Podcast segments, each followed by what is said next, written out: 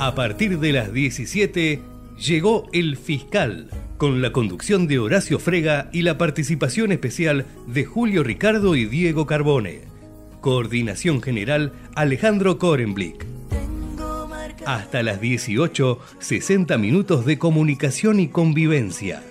El Fiscal del tiempo de la verdad. Tengo una fe que madura, que va conmigo cuando son 17.02 minutos de este día miércoles soleado, con una hermosa vista del estudio de AM 1220 Ecomedios, estamos aquí con Diego Carbone, con Julio Ricardo, yo reincorporado después del... A mí siempre los, los- miércoles me toca ir al médico, no sé por qué. Dije, algún día cambien el- el día.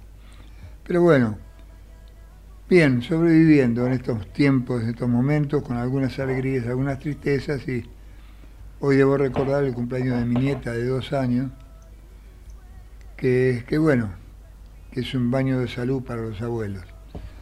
¿Cómo anda don Julio? ¿Cómo anda Diego?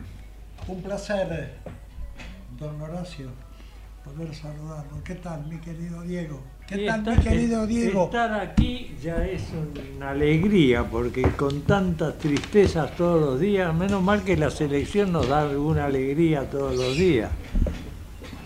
Claro, tendría que jugar dos veces por día para que estemos más o menos bien. Sí, para acomodarnos. Bueno, le, le ruego que no abusen, porque el fútbol le está dando alegría de hace mucho tiempo. ¿eh?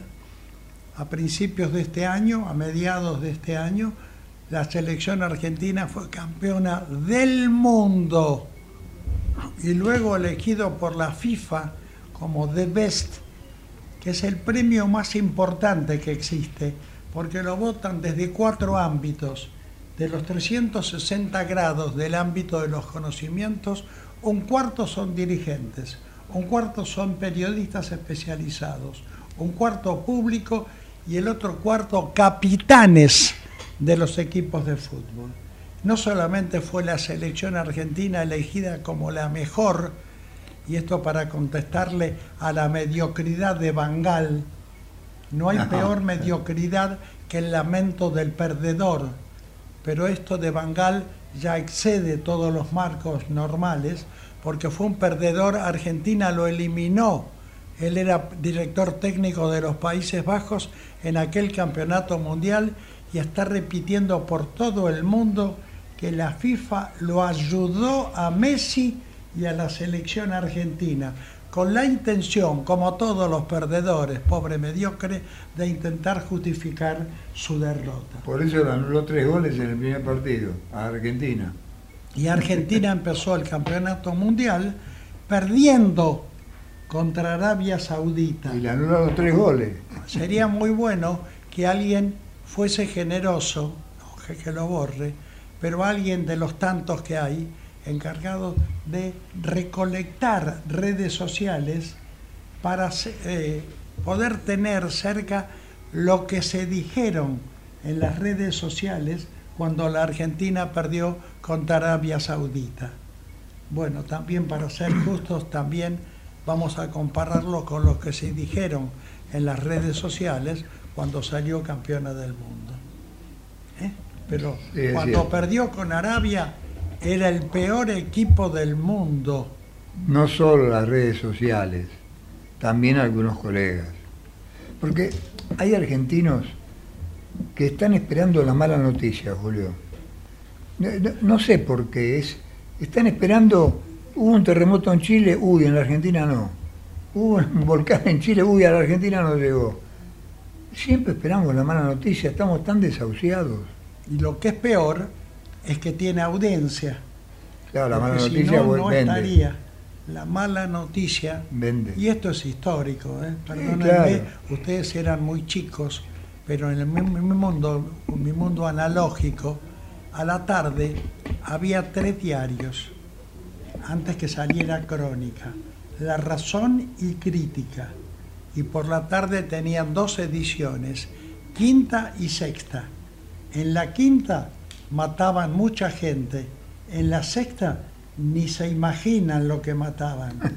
Y crítica y razón tenían una venta excepcional justamente por eso que mi amigo, que lo tenemos también de salud y que hoy festeja el cumpleaños de su nieta Delfina, ¿no?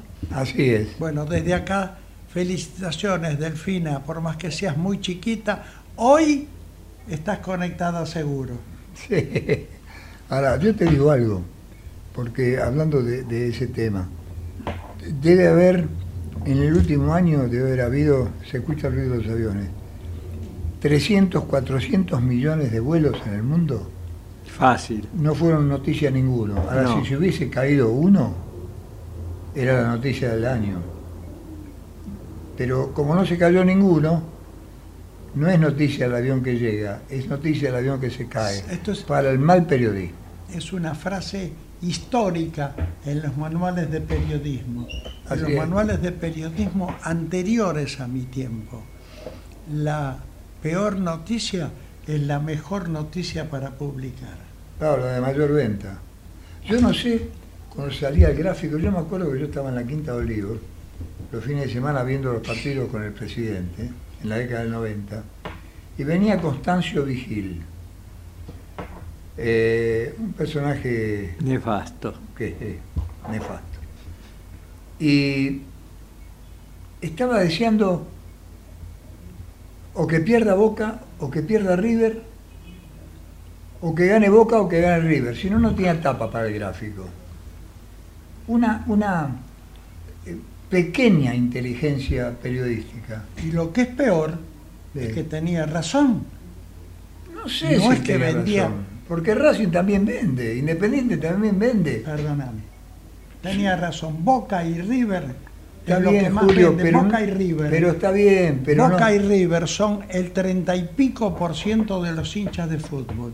El otro 28 se reparte entre todos los demás. Está bien, pero no podemos menospreciar al resto. No, no, Porque sin los otros, que son los partener, Boca y River que jugarían todos los días entre ellos, eh, durante todo el año. Eso es lo que no, eso es lo que Bielsa está enseñando. Ahora acaba de dar su última lección. Que si no existen los otros, no tiene sentido jugar. Acordate la Copa Jorge Newbery. Porque si no, que- pero esto es un absurdo. Bueno, muchos sociólogos que han estudiado este tema, en el mundo del deporte, el fútbol, empieza el campeonato, tomamos la composición de todos los equipos y sale campeón el que está mejor construido y no juegan todos. Habitualmente va, a- va a ganar el primero o el segundo de esa Claro, lista. claro. Pero, los, pero si no, existen los otros, no pueden jugar. Claro, eso es lo que yo te digo. Eso, eso es algo tan, tan elemental. También ocurre para la vida cotidiana. Si no existen los demás, nosotros no podríamos existir. Mira, hay un campeonato muy interesante, al que se le da poca valor, pero es- muy interesante, es muy competitivo. ¿El ascenso? el Nacional, el Nacional B. Es un campeonato bárbaro. Yo a veces veo el resumen que hacen los sábados a la noche. Es, es- es extraordinario. La cantidad de gente que va a ver a Morón, que va a ver a... No, en River ni Boca, olvidate, lejos, 100, 100 años luz. A Racing, Independiente. La cantidad de gente que va a ver a Chicago, la, la cantidad de gente que va a ver al Almirante Brown que se acabaron los tiroteos entre la barra. La cantidad de gente que va a ver a Nueva Chicago que en la A movilizaba 10.000 personas de visitantes. Quilmes. El almirante Brown terminó el enfrentamiento entre las barras. Terminó, sí, sí, Se así. mataron entre todos. No, no se mataron. Era- habrán, habrán hecho un repartido Un acuerdo, negocio. repartieron. Habrán repartido el negocio. Pero No, hace habrán- más- seguro que repartieron Bueno, el pero hace negocio, un porque año hace no poco tiempo Sí. estaban en la primera plana. Sí, pero hace más de un año que no tiene esos inconvenientes. Quilmes, que el otro día llena su cancha cada vez que juega. Y el otro día un idiota puso una bandera con permi- permiso de los dirigentes en una tribuna que decía "Va- un- vamos a matar a un referí. Y no en un partido, fue en, en- la pusieron en la cancha y no había partido. Sacaron una foto a algún periodista, la publicó, le suspendieron, no puede ir público local a la cancha de Quilmes.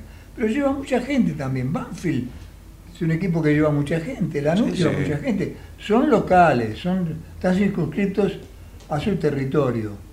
Pero eh, es lo que decís vos, Julio, Si todos los días jugaran River y la Copa Jorge Newbery lo hicieron los siete grandes, ¿no? Seis o siete que le ganó San Lorenzo.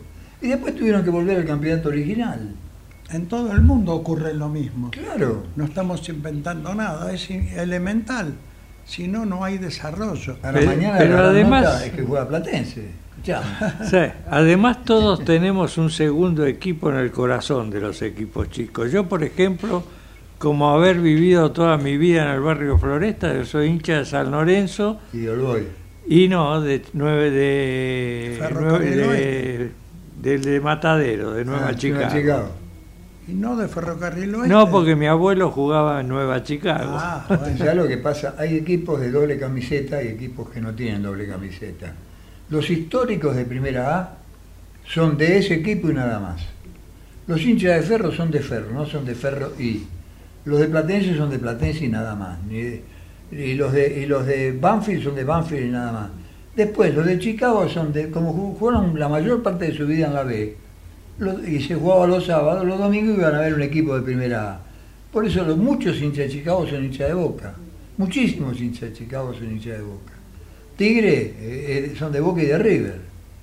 Pero en los locales eh, tienen el cariño especial porque es el club del barrio. Claro, seguro. Pero, pero se da ese fenómeno en muchos equipos que son doble camiseta, otros no. Otros Quilmes son de Quilmes o, o Quilmes, ¿no? Son de Pero además eran otras épocas. Vélez y San Lorenzo, todos los jugadores vivían en mi barrio. Claro, eran locales. Pero todos trabajaban en los laboratorios OCEFA, no, la- no ganaban, no vivían del fútbol. El sueldo que le pagaban era muy poco, ¿viste? Claro, sí, bueno. ¿Cuánto hubiese y eran los de la primera. ¿Cuánto hubiese valido hoy Pedernera, Moreno, Pero, Sibori? ¿Te acuerdas cuando Peuchelli fue el que vendieron en un millón de, en un millón de pesos? Que fue la, la- la- la transferencia millonaria más importante de la La del. Liceo Víctor Mourinho, de Banfield a Boca. Le va a la boca. Hoy, vos, eh, la- esa cifra, esos jugadores murieron pobres. La mayoría murieron Sí. pobres, del sueldo, Bueno, o de la es- jubilación. Es francamente otro mundo. Y ayer me conmovió el mundo sudamericano, Ajá. porque se están jugando las eliminatorias ya para el próximo campeonato mundial.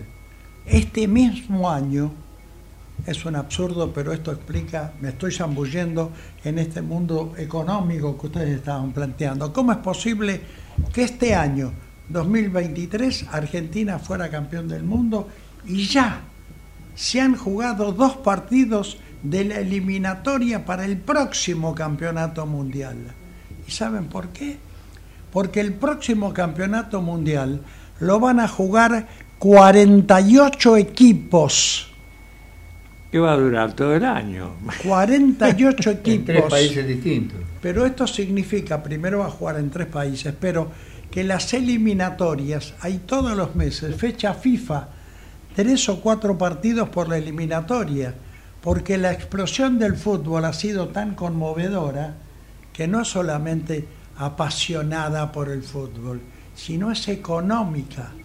No hay ninguna actividad, esto es una suposición, ninguna actividad, ni política, ni social, ni económica, que haya tenido la expansión del mundo del fútbol. Y seguro que económicamente es una de las actividades, si no la más, seguro que está entre las cinco actividades de todo lo que produce el ser humano. Litio, petróleo, trigo, Es más que todo eso. más que todo eso, no lo produce, solo lo produce No, el fútbol. Más que todo eso. Piensen ustedes que en la última edición, cuando Argentina jugó contra Ecuador, tuvieron 120 millones, las tuvo Messi muchas de ellas, ¿no? Pero 120 millones de conexiones de Internet, un récord absoluto.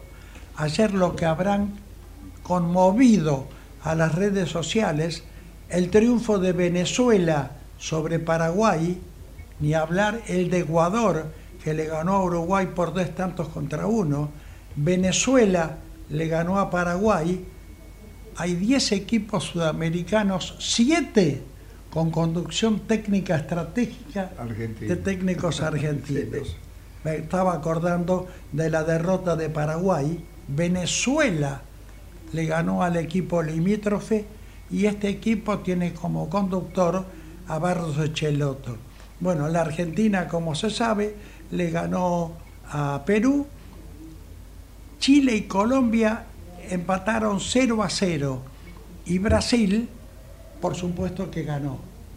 Pero no ganó por, Ahí, cif- por ahí. cifras abultadas. Ahí ganó. No ganó por cifras abultadas. Ahora, lo de Ecuador demuestra que no le ganamos a un equipito en la Argentina. ¿eh? Es un equipo difícil, bien estructurado y ya lo había demostrado en el Mundial, ¿no?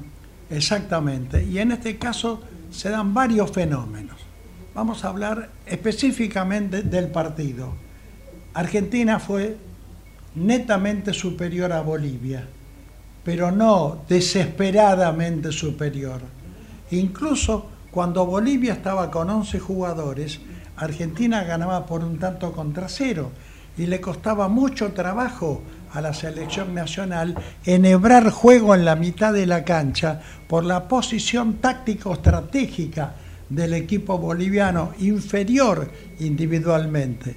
A partir de quedar con 10 jugadores, Argentina desplegó todo su andamiaje, fundamentalmente una estructura en la mitad de la cancha donde Romero, De Paul y Enzo Fernández jugaron un muy buen partido, pero arriba apareció Di María, Di María, capitán del equipo argentino, que se movió por toda la cancha. De los dos goles, de los tres goles que hizo Argentina, tres hizo, ¿no? Tres a uno ganó. De los tres goles que hizo, dos fueron abastecimientos de Di María, que ha llegado, según dicen las estadísticas, al récord en el campeonato, en las eliminatorias, con 28 asistencias para el gol. Argentina le ganó cómodamente al final a Bolivia, pero la actuación de Di María fue francamente sobresaliente. Qué ironía porque cómo se los, se los insultó, menoscabó a Di María, a Messi, a Agüero, cuando fue el segundo puesto, brillante segundo puesto eh, ¿En Brasil? en Brasil, ¿no? Qué mal se los maltrató, cómo se los Sí. maltrató, ¿eh? Somos ¿no? desagradecidos los argentinos. Pocas veces, lo que pasa que vende también en la derrota, pocas veces se maltrató tanto a un equipo de fútbol como a este a que hace referencia el director del fiscal Héctor Frega. Pocas veces se maltrató a un jugador como se lo maltrató a Messi. El otro día hizo una conferencia señalando que solamente una vez en su vida no había cumplido su palabra. En aquel momento, insultado no solo por la prensa, sino por los hinchas y las redes sociales, ¿eh? renunció a la selección argentina. Al poco tiempo no cumplió su palabra. La única vez, recordó él, que no cumplió su palabra en la vida. Ay, yo le estoy tan agradecido que no lo haya cumplido. Yo el otro día, no vamos a decir el nombre porque no hablamos de los no hacemos periodismo de los periodistas, pero un periodista que está bastante descolocado hoy de, de los medios importantes, volvió a la carga diciendo, ¿no se dan cuenta? Messi no cantó el himno nacional. Yo no quiero que haga gol y que juegue, que haga los tiros libres que hace. El himno nacional, y aparte no es mentira que no lo cantó, entre dientes lo cantaba, porque no se expresa de esa manera. No, no es un, un vende humo, no es, no es un- un- un farandulero. Él lo siente a su manera.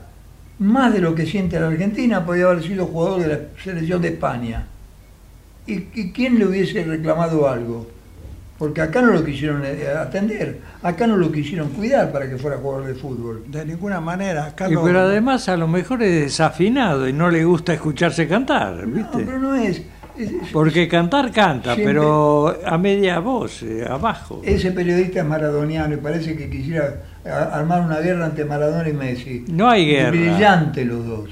Grandioso que tuvimos un Maradona y un Messi. Lo que estaba recordando Horacio Frega, Federico Bairo, que fue un gran jugador de River Plate, rosarino, lo trajo de Rosario a la ciudad de Buenos Aires y se lo presentó a River.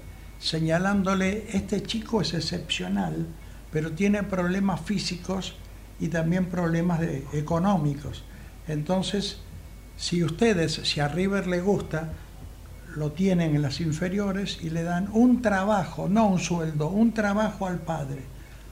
Los de River lo vieron, les pareció que jugaba bien, pero no estaban en condiciones. Muy inteligente. Esta conversación, por eso, esta conversación la escuchó un dirigente, un empresario relacionado con el Barcelona. Vino el Barcelona y lo llevó no solamente a España, lo sometió a un tratamiento riguroso, lo hizo un personaje físicamente perfecto, lo aprovechó 100% en sus capacidades futbolísticas y a su papá no es que le consiguió un trabajo, le pagó un sueldo y una, una ubicación de privilegio para toda su familia.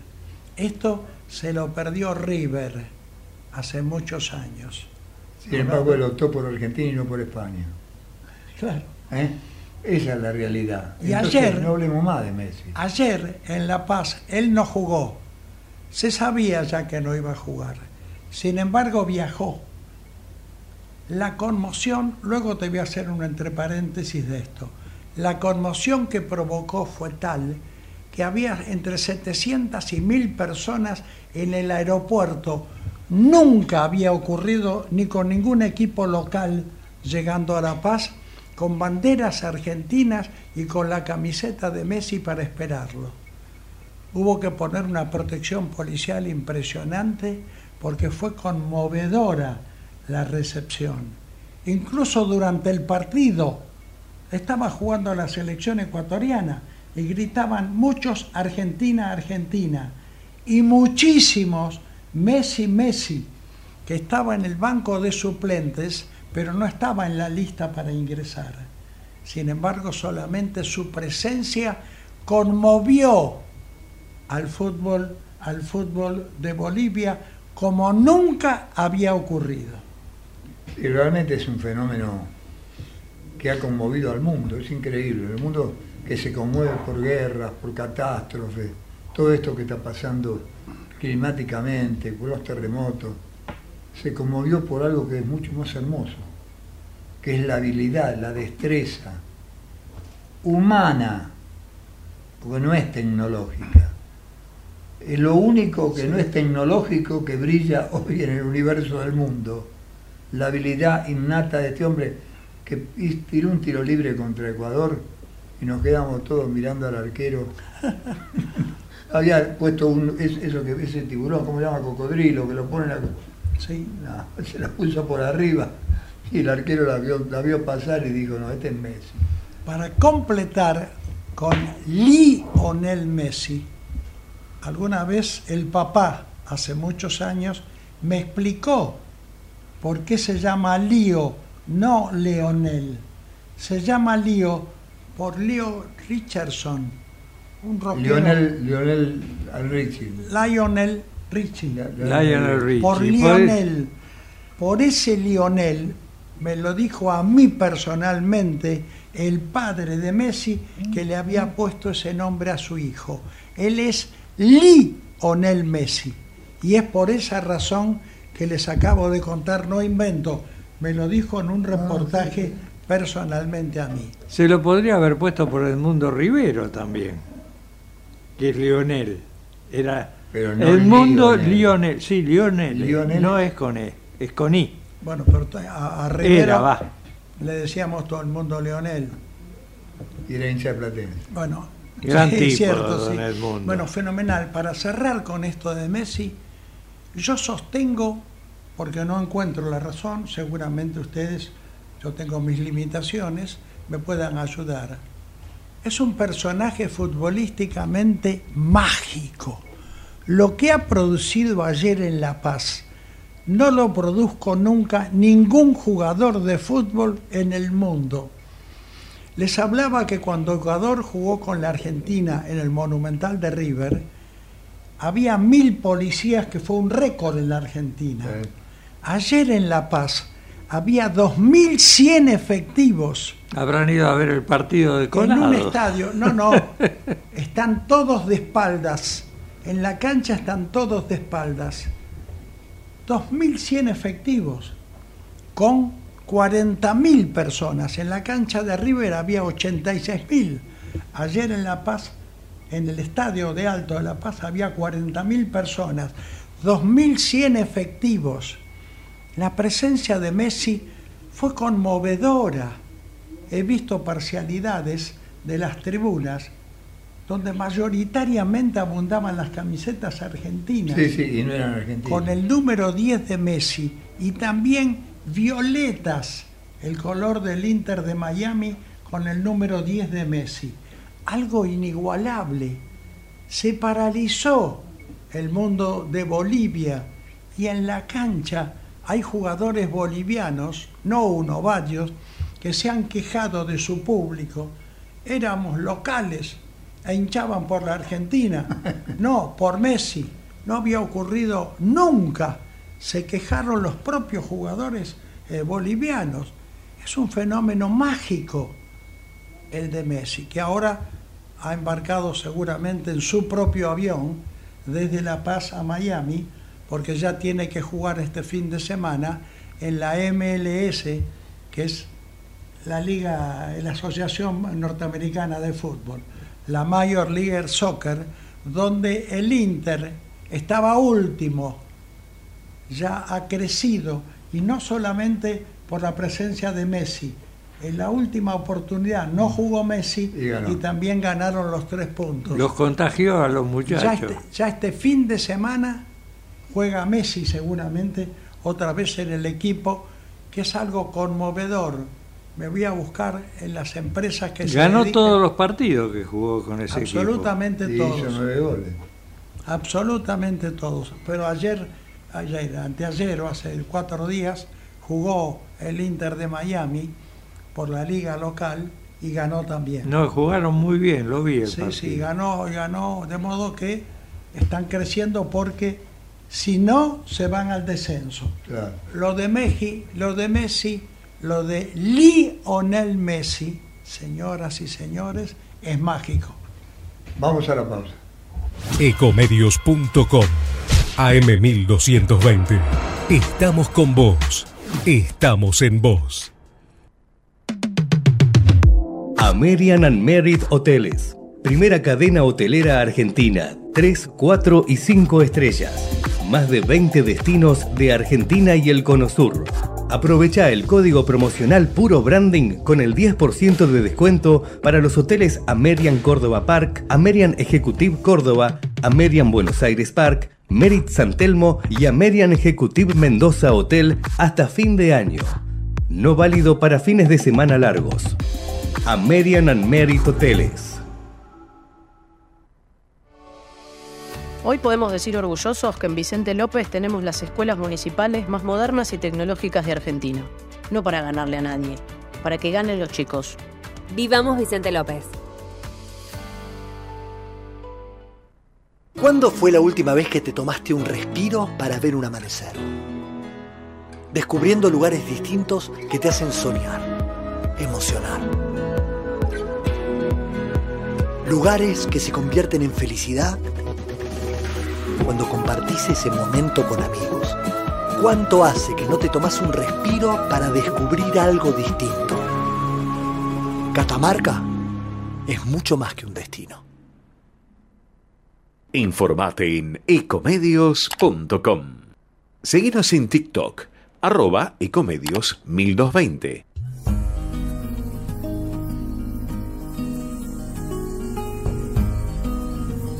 Y estamos en contacto con un querido amigo, dirigente sindical, un hombre de la resistencia peronista, secretario general de la Asociación de Farmacias Mutuales y Sindicales de la República Argentina, Carlos Villagra. ¿Cómo estás, Carlos? Buenas tardes. Buenas tardes, ¿cómo están ustedes? Acá gozando de un día de hermoso sol y preocupados por todo lo que se está viniendo, ¿no? Bueno, eh, es lo previsto dentro de todo lo que se estaba viendo durante todo este tiempo, que estamos en elecciones, elecciones, elecciones, evidentemente se abandonó la situación económica del país en cuanto a lo más importante que es la inflación. ¿no?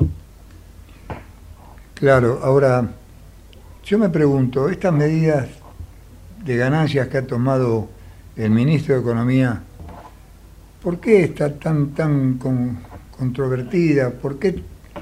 Está bien, puede ser un hecho electoral, pero ¿era necesario o no era necesario? En realidad sí era necesario porque eh, el ministro viene de ser diputado y además un militante político que venía planteando esta situación hace ya varios años. Eh, evidentemente, la- siendo ministro de Economía hoy, eh, debía cumplir. Eh, en esa circunstancia se encuentra ubicado. Ahora, en cuanto a que yo creo que hoy lo que debería plantearse es la cuestión de la inflación que hay. ¿Y qué medida rápida e inmediata podría tomar? Bueno, el gobierno podría este, bajarle el IVA a los alimentos necesarios para el ciudadano, eh, el alimento, los 20 alimentos más importantes y más usados, y por lo menos ahí el Estado estaría poniendo realmente este, algo de su bolsillo. Claro, ahora, si vos eh, hoy tuvieras que hacer un análisis de hacia dónde vamos electoralmente, ¿qué presumís que puede pasar en octubre? Y lo mejor que puede pasar es que los partidos estructurados este, y, históricos que tienen equipos este, que pueden afrontar la circunstancia que viene, que es grave, este, sean los que queden para que la gente pueda optar entre qué considera mejor equipo para gobernar. ¿Vos suponés que la final puede ser eh, Bullrich-Massa? Y, y lo lógico tendría que ser eso, porque eh, eh, sin demerecer, sin querer calificar a, a la otra estructura, no es un partido, es una persona. Claro. Eh, ¿Cuál es la posición de Schiaretti hoy? ¿Cómo va a jugar en esto Schiaretti?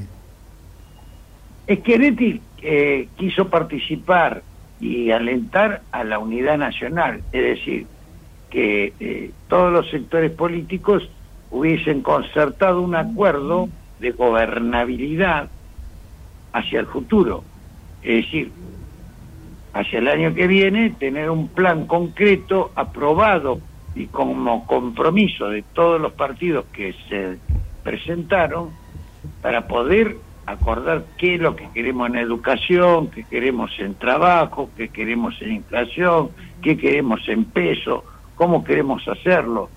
Este, eh, por eso estaba co- por presentarse y pasa a ser con los votos que tenga, muchos, pocos, o los que tenga, un poco el que pueda este, respaldar el partido que él considera que mejor puede gobernar o que Ahora, acuerde por lo menos con los gobernadores que hemos visto que son de la zona norte, que tienen una problemática totalmente distinta a la que tenemos nosotros en el centro del país. ahora, ¿vos creés que el voto de Schiaretti para una segunda vuelta va a ser vinculante en cuanto a la decisión que él tome?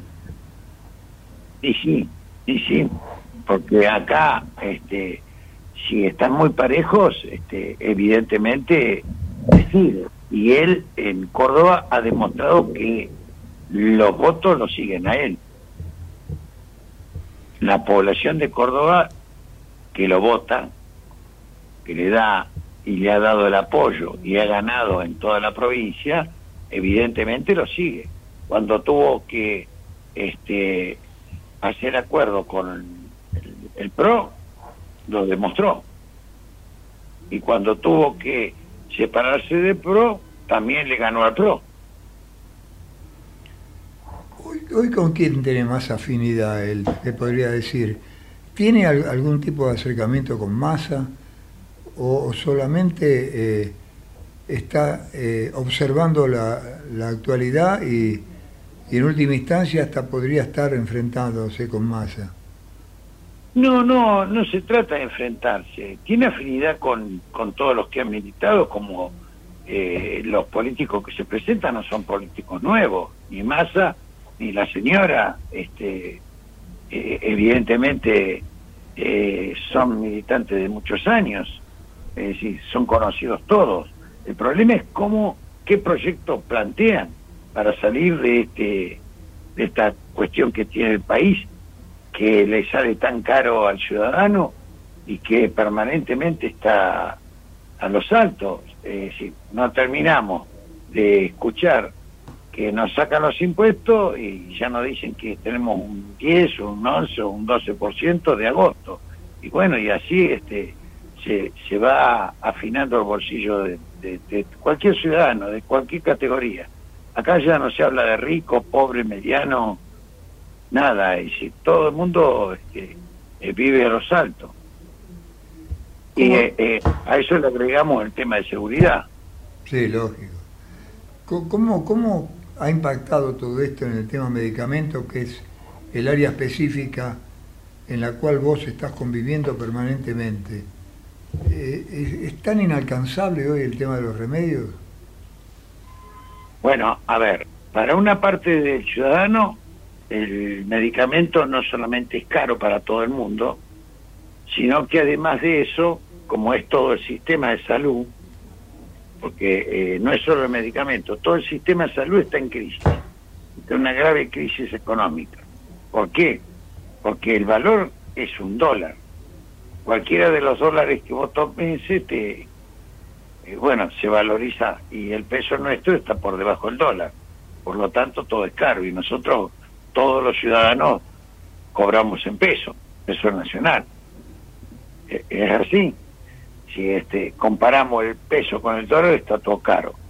Como todo se valoriza con el dólar, evidentemente está todo caro. Ahí está la primera traba.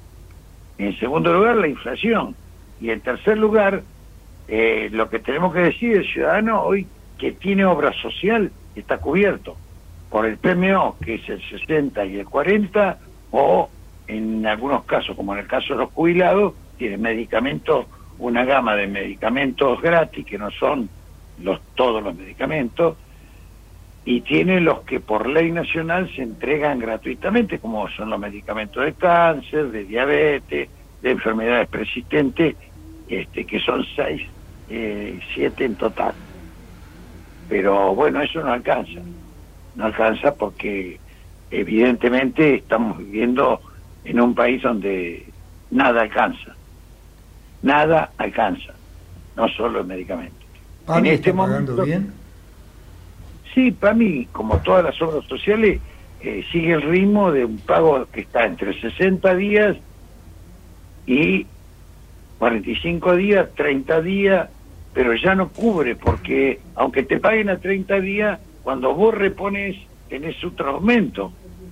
Es decir, eh, la inflación nos va ganando. eh, como decía el general Perón, sube por el ascensor y vamos por la escalera. Eh, evidentemente nos va ganando la inflación, porque no terminamos de comprar y de pagar eh, la mensualidad o los 28 o 30 días o 15 días o 45 días que te da tu proveedor según las circunstancias y según la distancia del país. Por ejemplo, en este momento hay lugares donde no se puede entrar en la Patagonia porque hay un metro de nieve y no entra la logística. Lo estamos haciendo a través de, de la aviación que lo lleva o de los medios que podemos. Hay lugares que no están bien abastecidos. Eh, bueno, el- en donde hay inundaciones o do- donde hay incendios también tenemos problemas. Estamos dentro de un sistema bastante raro, bastante complicado, pero el sistema de obras sociales, el movimiento obrero, está cumpliendo con sus afiliados y su familia. Quiero hablar de esto que estamos aproximadamente, han sumado ya hemos llegado a más de 30 millones de ciudadanos dándole prestación. Nos damos abasto, nos damos abasto porque evidente es que eh, la medicina privada, eh, que tenía un plan privado, este, hoy no lo puede pagar y se está volcando a, al sistema mutual o al sistema de obra social sindical. Y bueno, estamos poniendo el pecho, pero eh, estamos dentro de Argentina. No podemos escapar del sistema cruel y vuelvo a insistir sobre el sistema de inflación. Es decir, es imposible querer ganarle a un sistema de este tipo. Y además de eso, a, cuando vos te tenés que titular dólar, cuando te dicen, no, es precio dólar, pero ¿qué dólar? Porque acá tenemos cuatro, cinco, seis eh, tipos de dólares. Es muy complicado entender esto eh, y, y explicarlo es más complicado aún. Bueno, ni los mismos economistas lo pueden explicar. Carlos Diego, ¿cómo estás? Eh, Bien, ¿cómo estás? Bien. Eh, Eh, evidentemente, es muy complicado porque los mismos economistas no lo pueden explicar. Yo vi los precios de los medicamentos del mes pasado comparados con los de este mes de lo que toma mi hija que es diabética y le subieron un 70% fácil. Y ella no es joven, no, no, no es jubilada, no tiene mucha rebaja en los medicamentos. Bueno, ahí, ahí, este, por ejemplo, la ley dice, aprobada en el Congreso de la Nación, que el medicamento de diabetes se debe entregar gratuitamente, sean esto insulina, tiras reactivas, este, o los controles que se hace a través de pinche o del control automático que ahora salió, que es nuevo, que este, se hace con un aparato. Pero la única verdad es la realidad, no es para todo, no llega a todo. Y no llega a todo porque, y vuelvo a insistir, lo que dije anteriormente, que el sistema de salud no está actualizado y, bueno, esto viene de, de hace tiempo, eh, que se viene diciéndole a los gobiernos a través del movimiento obrero y a través de las organizaciones que hacen a la salud, los médicos y distintas organizaciones, que hay que revertir en el Congreso de la Nación una ley nueva que está aproximada a la que planteaba, por ejemplo, Alfonsín, que decía, hagamos un sistema de seguro de salud para toda la población. ¿Es posible? Sí, es posible. ¿En qué condiciones hoy? Y eh, hoy es imposible porque ¿con qué precio lo establezco? ¿Con qué dólar lo establezco? Hasta que no se normalice la situación de que el planteo que tiene que hacerse el nuevo gobierno, si va a dejar un solo peso o a haber combinación de peso-dólar, como están diciendo y están ofreciendo, bueno, ahí es donde la cuestión se, se complica, porque si yo tengo que traer de Estados Unidos, de Inglaterra, de Suiza, un medicamento, claro, me lo van a cotizar al precio internacional. Y el precio internacional puede ser dólar o puede ser el peso europeo.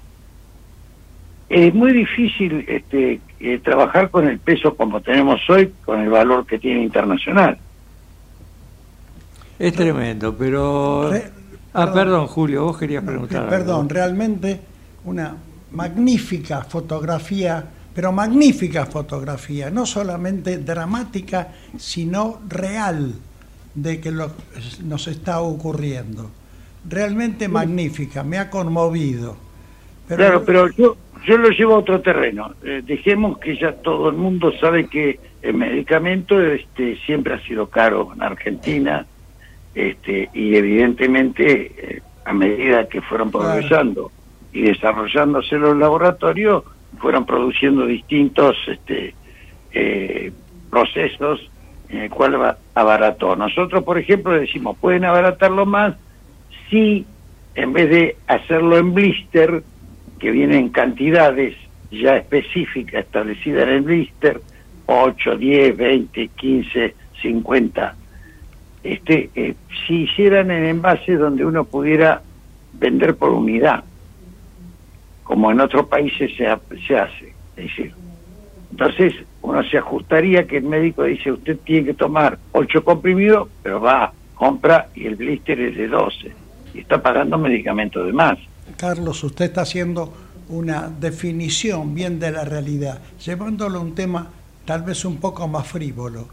¿Cómo puede ser que la entrada de fútbol, que es la actividad más popular de los argentinos, cueste 10 mil pesos la popular?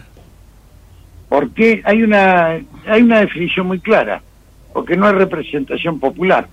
A ver, por ejemplo, eh, las provincias o en los lugares donde se hizo participar en la justicia a los tribunales populares, las condenas son distintas. El pueblo funciona y actúa y participa. En el fútbol debería pasar lo mismo. Las elecciones que se hacen en los clubes no se hacen libremente y no se hace participar en auditoría a afiliados que no estén comprometidos en la comisión. Lo mismo pasa en la AFA. Entonces, no hay participación de popular y no participa el pueblo, no puede opinar el pueblo, hace lo que quiere. Han tomado la AFA como si fuera propiedad de los clubes y aplican lo que ellos consideran. Muy Es decir, bien, muy bien, Carlos. Porque no, pro- no solo propiedad de los clubes, sino propiedad de los grupos económicos que están alrededor y que quieren apoderarse del fútbol argentino. ¿eh? Claro, porque lo han tomado como un negocio más. Claro. Es decir, eh, eh, por ejemplo, eh, el fútbol debería verse por televisión naturalmente o por los medios naturales sin pagar un peso, porque el fútbol nació en el potrero, el, el producto lo dio el pueblo, los jugadores son salen del pueblo, el precio lo puso el que negocia con eso y que saca una ventaja económica como es los medios, como son eh, los que venden equipamientos de fútbol, eh, incluso las construcciones mismas de las canchas. Es decir, eh, yo pregunto, el terreno, River, Boca, etcétera, etcétera, ¿lo compraron? No, Entonces, el terreno que tiene desde el pueblo fueron dados por el, el Estado. Bueno, magnífica, ¿eh? magnífica reflexión, realmente. Carlos, eh, te agradecemos mucho tu presencia. Vamos a hablar bastante de acá a las elecciones de octubre. Solo hay una preocupación, que no haya nada que nos lleve a un enfrentamiento entre hermanos por la locura de algunos candidatos y algunos dirigentes. Lo demás, yo te, yo te aclaro en- al respecto que enfrentamiento va a haber siempre. Lo que no tiene que haber un enfrentamiento armado. claro.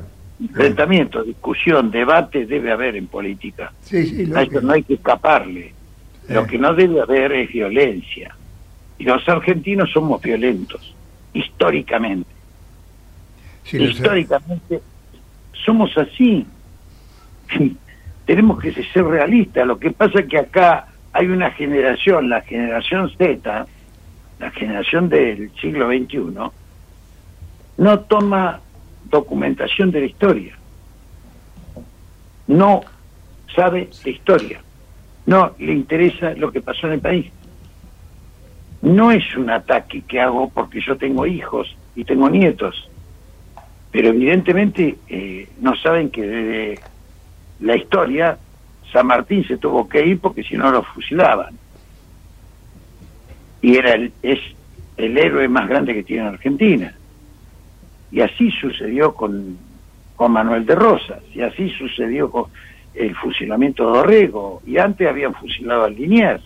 Sí, y después siguieron con los fusilamientos. Es decir, la violencia en política en Argentina está ahora.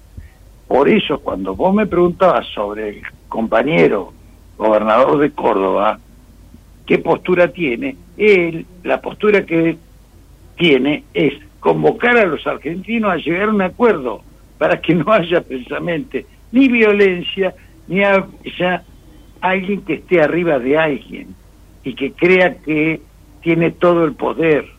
El poder lo tiene el pueblo, pero el pueblo debe tomar el poder para darle fines que sean del bien común.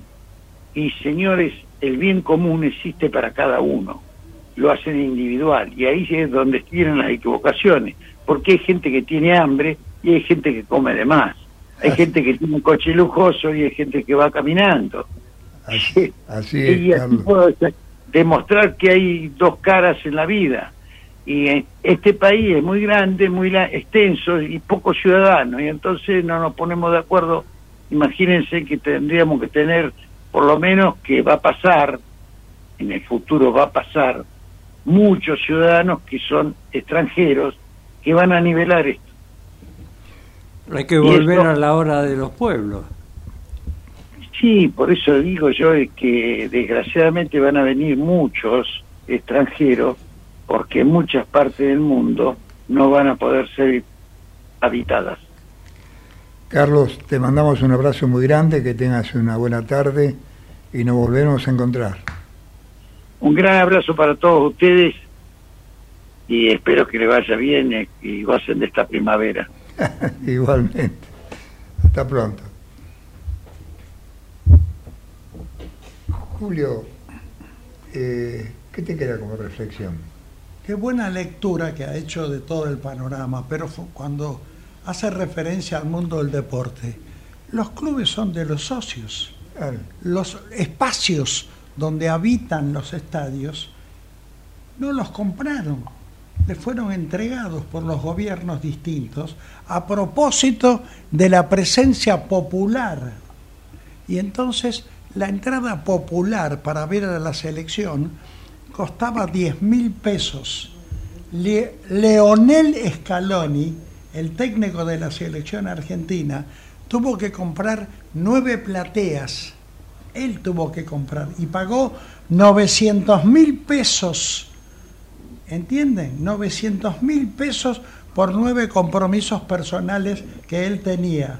Y se alarmaba se alarmaba Leonel Scaloni, el técnico argentino, del valor de la popular y señalaba, como bien dijo recién Villagra, yo haría entrar gratis a la tribuna popular. Y no solamente por una cuestión demagógica, sino porque la enorme popularidad del fútbol y la trascendencia que tiene, que lleva aparejado una realidad económica, se la da el pueblo sin dudas, más allá de las demostraciones políticas, el fútbol está demostrando que realmente es el pueblo el que da esa magnitud. A vos fíjate una cosa, que una entrada popular para el campeonato de la liga está a 7 mil pesos. Es una locura. Es una locura. En el partido del Monumental se demostró la frialdad del público, porque no era público futbolero, eran los que podían pagar la entrada y que nunca habían ido a ver a la selección. Sí, no era fútbol, futbolero, se veían eh, muchas caras como con, un gran entusiasmo, eh, eh, absortos, asombrados por lo que veían como si nunca hubiesen visto un partido de fútbol. Y faltó el calor de que le dan los muchachos de la hinchada.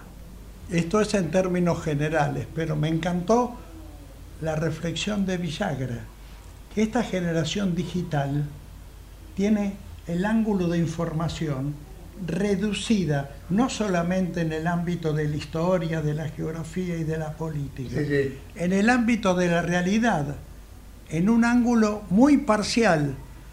Por eso también, no solamente para el fútbol, y eso tiene que ver con la frialdad que Diego Carbón estaba destacando del público que tuvo en la cancha de River el otro día, sino en toda la realidad. El mundo digital tiene una parcialidad. De los 180 grados del conocimiento, tiene solamente un ángulo de 30, profundo, ¿eh? hondo, muy conectado, pero el resto no lo conoce.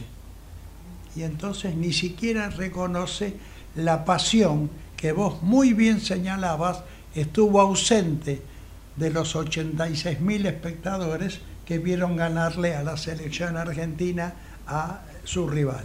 Te digo más, hoy los chicos ni siquiera van a la plaza a patear una pelota. No. Juegan, juegan con la PlayStation. Eh, yo le digo a mis hijos, por, por mis nietos varones, mi nieto varón, el más chiquitito, llévalo a patear una pelota, no puede estar todo el día con los jueguitos. Juegan al fútbol por, por Sí, internet. sí, sí, están eh, ahí va metidos adentro. Va a del- terminar con una raza futbolística que tuvimos los argentinos. ¿eh? La pelota no se aprende a patear con una computadora. No, nosotros jugábamos terreno, en la esquina en usando En la calle. la calle, la- el cruce de la esquina, usando el arco y la pared, el árbol y la pared de la esquina para que fuera el arco de un lado y del otro. Por eso les decía, Con la vieja pulpo. por eso les decía que el mundo de Messi es mágico. En esta actualidad, donde la generación digital no hace estas cosas que ustedes señalaban, lo ven por las redes y lo disfrutan por las imágenes a Messi.